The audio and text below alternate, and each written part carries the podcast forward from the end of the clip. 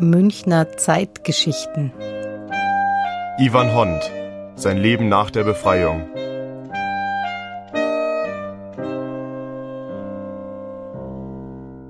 Mit der Befreiung ändert sich Ivan Honds Leben radikal.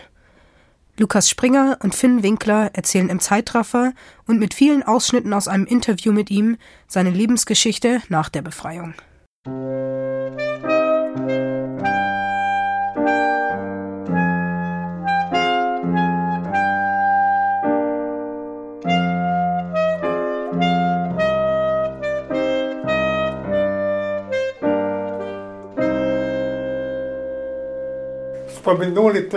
Es ist alles vorbei. Manchmal träume ich davon. Dann wollen die Gedanken aus meinem Kopf nicht mehr weg. Ich gebe mich dann den Erinnerungen hin. Bei der Befreiung durch die Alliierten ist Ivan Hond 15 Jahre alt. Endlich muss er nicht mehr arbeiten, hat Zeit, kann sich frei in der Stadt bewegen und hat genug zu essen.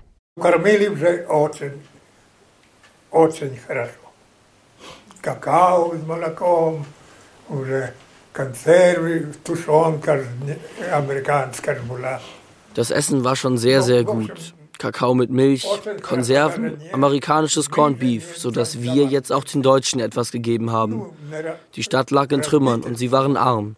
Und jetzt gaben wir etwas den deutschen Familien, die zu uns zum Lager kamen. Wir hatten Lebensmittel im Überfluss. Sie brachten uns mal eine Uhr oder etwas anderes, das sie gegen Lebensmittel eintauschten. Aber wir приносили нам то часы меня, то на продукты. Doch die Zwangsarbeiter werden in ihre Heimatländer zurückgeschickt. Am 20. September 1945 kommt Ivan Hond in seinem Dorf in der Ukraine an.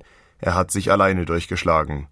In den nächsten Jahren arbeitet er als Hirte, Traktorfahrer und im Bergbau. Er wird zur Armee eingezogen, ist Heizer auf einem Flussschiff und wird Filmvorführer.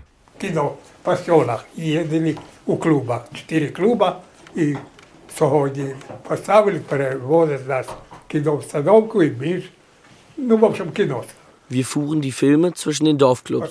Es gab vier Clubs, heute hier, morgen dort. Dann wurde mir die Stelle als Förster angeboten.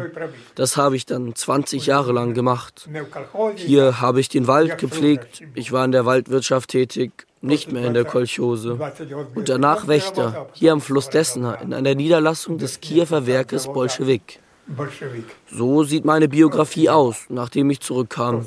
Ich habe 47 oder 48 Jahre lang gearbeitet.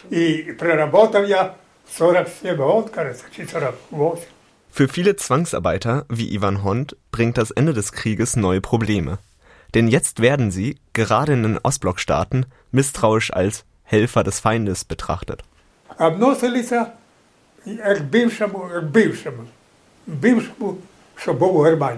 Die Einstellung der anderen zu mir war wie zu einem, der in Deutschland war. Der KGB überprüfte mich jeden Monat. Ich wurde nachts aufgeweckt und gefragt, wer mit mir und wo genau war. Immer wieder dieselben Fragen. Ich sagte, ich habe euch ja schon alles erzählt. In meinem Fragebogen habe ich es nicht verheimlicht, dass ich im Ausland war. Ich wurde ständig verdächtigt. Und die Sonderabteilung hat mich ganz genau im Visier gehabt. Ich wurde in keinem Betrieb zugelassen. Wenn es irgendwas Geheimes war, wie ein Militärbetrieb, kam es für mich überhaupt nicht in Frage. Ich war ja im Ausland. So war die Einstellung uns gegenüber.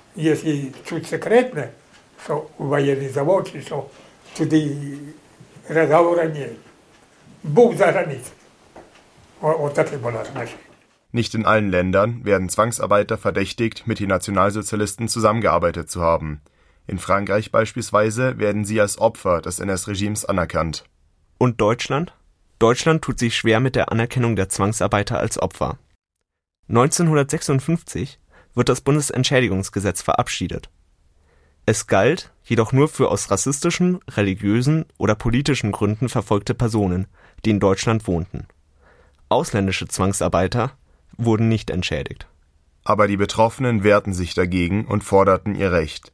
Erst nach langen Diskussionen wurde im Jahr 2000 die Stiftung Erinnerung, Verantwortung, Zukunft gegründet. Sie hatte die Aufgabe, die ehemaligen Zwangsarbeiter zu entschädigen. Viele waren bis dahin bereits verstorben. Die deutsche Industrie hat massiv von den Zwangsarbeiterinnen und Zwangsarbeitern profitiert, zum Beispiel IG Farben, Krupp, BMW. Viele Unternehmen haben ihre Akten nicht offengelegt und sind der Auseinandersetzung ausgewichen. Entschädigung, Wiedergutmachung? Wiedergutmachung kann es nicht geben. Viele im Krieg verschleppte Menschen haben zeitlebens unter körperlichen und seelischen Problemen gelitten, verursacht durch die Traumata aus ihrer Zeit als Zwangsarbeiter. Es ist alles vorbei. Manchmal träume ich davon.